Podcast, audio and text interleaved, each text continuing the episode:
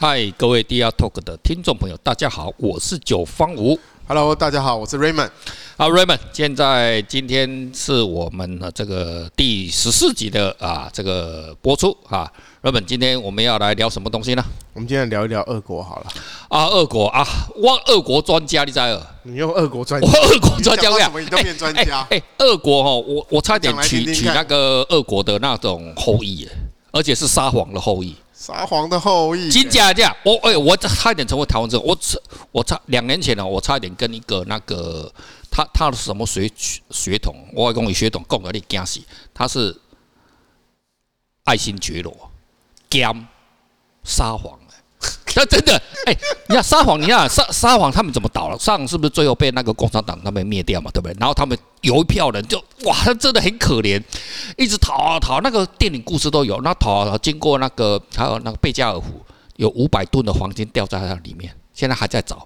然后呢，就逃几十万的那个军队哦，然后就几十，最后他们全部都灭。那有些有逃过来的，所以吼，你要看哦，就沙皇就是在民国的时候哈。那个满清啊，民国那个时候有那个在东北，中国的东北那边有一群有那个叫阿嬷哦，这种哦，其实哦，他们都是宫廷的后代，就是那种就就以前真的是贵族，然后他们沦落，女的就变成妓女啦，男的就在那边哦，你那六百欧里呢，你就他妈就街头祈祷，真的就是这样子。这个就是沙皇他们后面那个哈啊，那个有有一个我就认识一个那个。那个中国的妹妹，她就是她，真的是那个格格，她真的是格格，是骗你的啦，没有了，真的啦，干你娘他妈的！这个片哦，按赞一千个，我就把我跟他的相片贴出来看，给大家看了哦，一千个哦，一千个赞哦，有图有真相，他妈的全部都贴出来，干你你根本他妈逼人的，你开玩笑，他妈我差点他妈为国为台湾人争光哎，同时娶两个皇室哎，你证明一下你九个米索嘎，米索嘎，然后我我我个人哦对俄罗斯哦，你我们现在在台湾哦跟俄罗斯哦好像是没有什么关系啊，那有有几个啊在历史上，例如说呃我们这个。之前的的蒋经国啊，总统，哎呀，他太太蒋方良女士哈，她是不是就俄罗斯人，对不对？好，然后我我最喜欢哦，就。就那政治上哦，我是没什么兴趣哦。我每次经过那武昌街哦，就会去那个明星西点。为什么？明星西在那个 就有那个俄罗斯软糖，周家你知道吗？你听说那个就是给那个蒋方良女士啊，还有那总统府那些哦，以前哦蒋家那边吃，而且很多官夫的都很喜欢。以前啊，明星西点这种，我帮他们免费打个广告哈。这现在这也算是我们的台湾的传统那种很棒的一个手工的这种产业哈。哦，他们做的东西都很好，可是基本上笑来的哈。这个对这些拷贝哦，可能就比较比较比较小。现在笑人对上面拷贝，对，我们现在是不是台湾也是很多那乌克兰妹妹啊，吼，那模特啊，吼，俄罗斯妹妹。其实当然，呃，小弟我也是很非常有兴趣的。好，瑞妹可能是圣人，他可能是他个人是不需要哈，这个也不用跟他介绍了哈。哦，这个我们现在台湾人哦，那我们有很多那种，你看哦，因为苏联哈那个解体之后哈，那国家。分了很多国家，然后你要看很多战争啊，吼，你要看到他们现在那前阵子有没有那个亚亚美尼亚战争？哇，那个其实亚美尼亚那个国家，那个妹妹哦，哇，你也是一个每一个人都是哦仙女哦。然后乌克兰大家都知道，乌克兰你看我们台湾乌克兰很多哦，然后。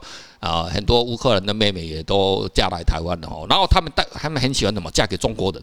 现在俄罗斯哦，现在非常喜欢嫁给中国，因为中国他慢慢有钱，所以哦，那个你去 YouTube 看到很多那种影片，那影片真的是真的。我那个今天今天不是胡乱，真的他们很，因为他们很奇怪，他是不是太冷，还是那个国家大部分都是什么女大于男？你知道？哎，你知道那都每个人生，还是他们比较喜欢。那个女儿，那生男的就搞就叫个戏个啊，妈没路用了，妈废物哦！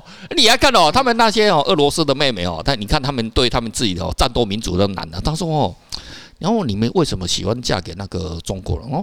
很简单啊，我们俄罗斯的那个男孩子哦，他说每次都对我们讲说啊，你看天上的星星好漂亮哦，我把那个星星摘下来给我说，可是我想说，我要。我我要吃饭了，我要面包哦，我不要星星的。所以哦，这个哦国家哈经济哈，大家那个爱哦了解哈，一个国家哦经济哦，你他妈的不起来哦，喊那些口号都没无三小路用啊哈，你最认真的还是要认真的哈。那讲到这个哈，我跟诶，你要看我们台湾了，毕竟是一个美式教育，当然日式呃日本的一些呃文化精神留在这边，然后当然就是。哎，这个民国三十八年的哈，蒋介石撤退哈，从中国那边带了两百万的这个呃旧的中国人哈过来这边哈，然后变成是一个台湾这边那个民主大熔炉哈。那你来看，可是我们在于思想教育方面哦是比较倾向于美式的，所以我我学的，因为我本身是学科学的哈，呃什么方程式啊，什么东西啊，都是这个。记得多年前哈，我曾经在北京念博士，我北京石油大学，我是第一个台湾人，那。你知道我们那个学校哈，我去念那个石油的战略博士哦，然后哎，几个你知道知道，那第一次教科书我看着哦啊，我们第一个外国语言是什么？不是英文的，俄罗斯文。我靠，俄文，俄文，俄文是我们学校。因为我我们都是哦，在民主国家哦，这种东西哦长大的哈，不管怎么样哦，不管是欧洲也好，什么都，你没有经历过人家那种一，还有另外一个，我们在地球上还有另外一个世界，就是另外一个派系耶，就是苏联那一派的，俄罗斯的，那中国哦，那他们我念那个学校第一个外国语言是俄文的，然后啊，大家都可以看到俄文，哇，你要我也要在俄文上小，然后呢，我们学校那个。的工业课本啊，还有一些技术啊，全部就是翻译。我们哦，你看我们台湾教科是不是翻译美国？翻译俄国的话，我得到看了啊！对啊，他们其实算是一个另外一个另外一个世界。我讲，我看了啊，你啊，我的表达的逻辑完全不一样，没有见过啊！我这这是什么逻辑？但是我就因为我这个人好奇心的，我就很喜欢的啊。那我跟各位报告，我是哈少数哈上过哦，你知道我们。我毕竟在那个在中国，我们必须要上那个什么那个政治课，就是思想课了。其实它是哲学课，然后老师就跟我讲啊，这个你们台湾人就不用上了，这个是哲学课。我我喜欢哲学，我上啊。我跟你讲，这个是政治课了。哦，然后啊，政治课更好啊啊，上什么啊？上那个马克思啊，那个你们台湾不用上，台湾不用上。不不不不不，我讲这个我要修，我要修。我我讲我最喜欢上个上马克思主义，还有上那个列宁啊，什么东西啊？哦，这个。那我上课，我你知道我第一次上那课，你知道我多兴奋？我期待已久，我看见我终于要上共产主义了。我这个都正统，那妈台湾的这个人都假的，都都都是骂人的，都是马克思主义哦。这共产都为什么？他曾经，你别忘了，苏联在这个呃这个一次世界大战、二次世界大战。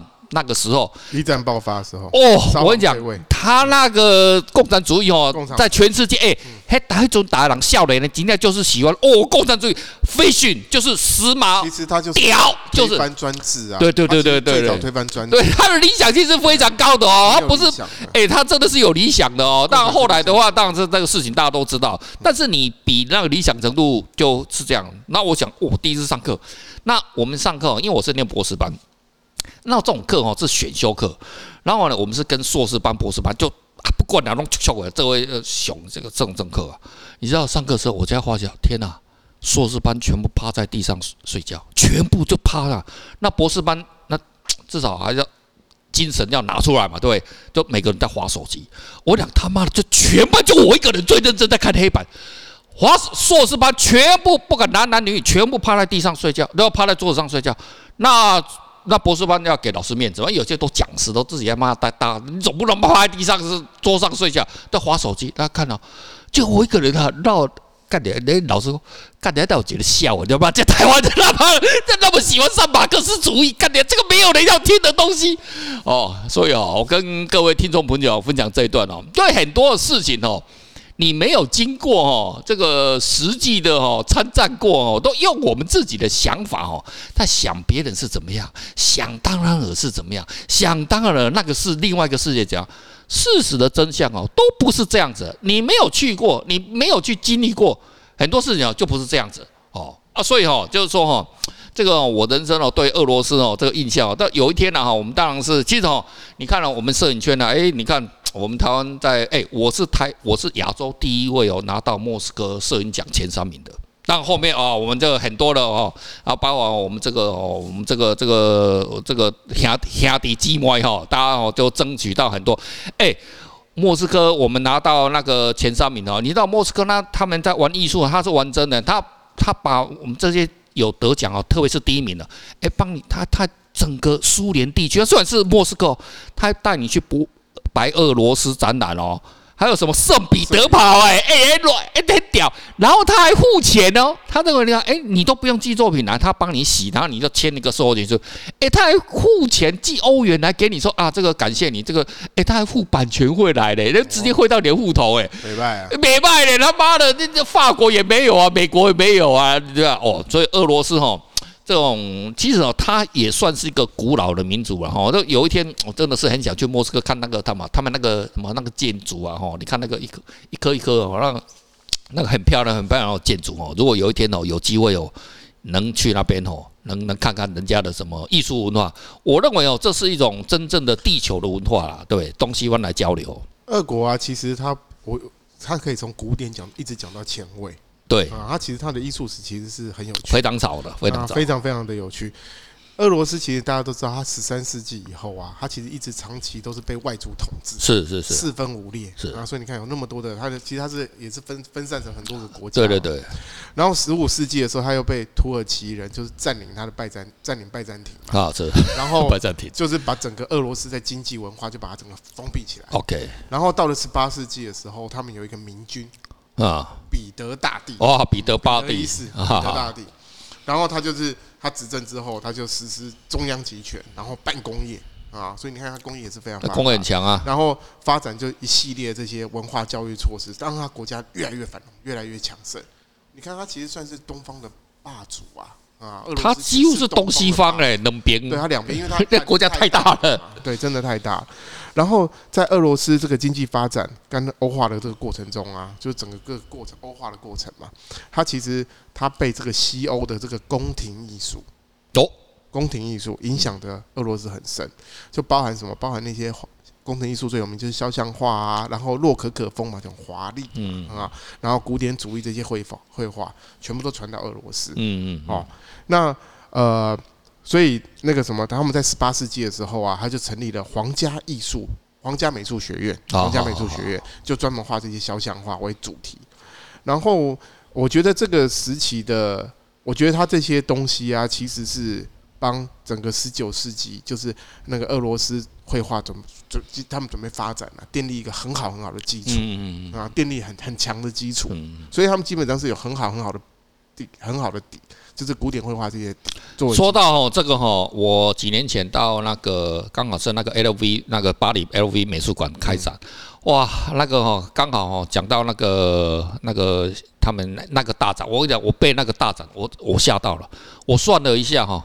那那一天哦，那个就里面有什么你讲得出来啊？什么什么野兽派啦，什么皮卡丘，什么你讲得出来，全部都到齐哦。奇怪，怎么会有那么多的这种画名作在这边？就是你在你在你想得到的名画，全部都到齐了。那我算了一下哦，大概是整个价值大概一百五十亿美金，听好，一百五十亿美金，一百五十亿美金哦。然后啊，它一半哦是来自于哪？俄罗斯的一个大厂家。所以哈，那个那个那个很有趣哦。那一次展览哈，最上面上是第一第一外国语，呃，第一有是法文，第二个是俄文，英文是第三个，那不重要，英文不重要，法文还哦。大大家其实谈俄罗斯，说想要古典嘛，是对不对？我我刚刚是说，我刚刚其实强调说，古典其实是帮俄罗斯打下一个很好的基础，是是是。可是我要谈的俄国，其实它。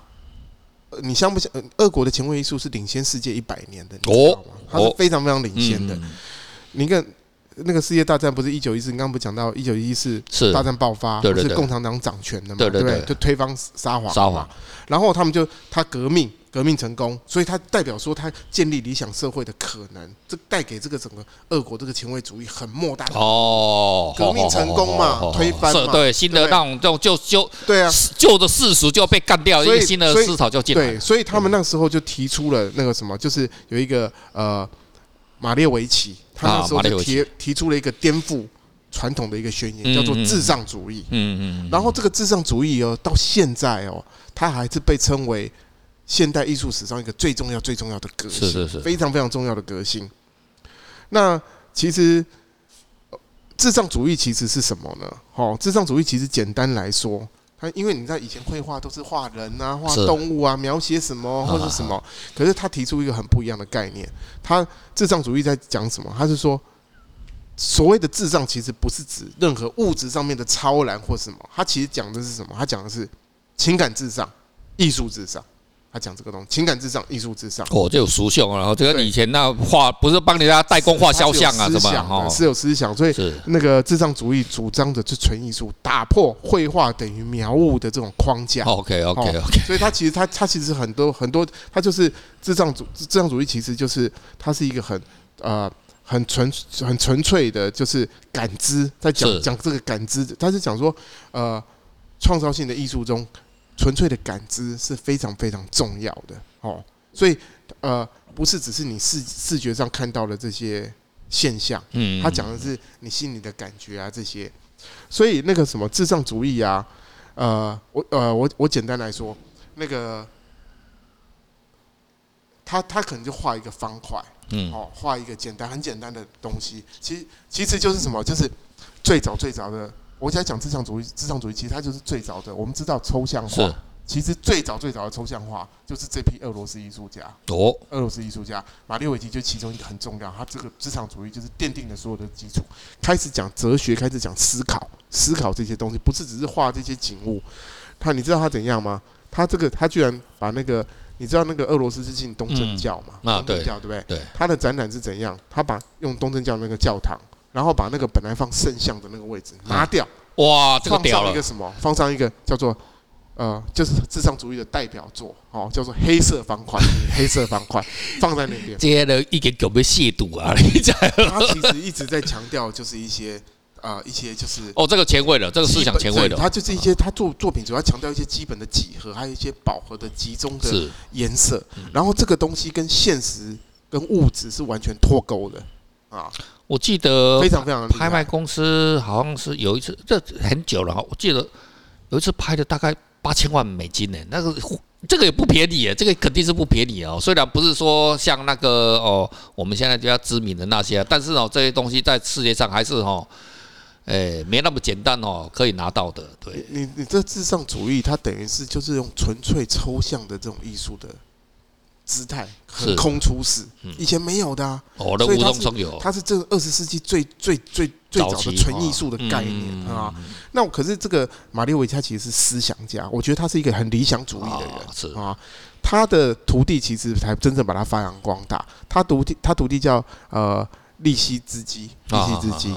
然后呢，他其实就是怎么样？他我刚刚不讲，他都。那个它就是一些很简单的几何图形啊，颜色色块这些啊。然后呢，它怎样呢？这个利息司机，他的这个利西斯基，他其实他是建筑师，他也是设计师，他也跟你一样，他也是摄影师啊。哦，他也是摄影师。我要求啊，所以整合型人才。对。然后马列维奇的他的这个至上主义，其实到了现在还没有完全被消化掉哦，因为他是理他理想主义嘛。可是我说他这个利西斯基，他是一个实业家。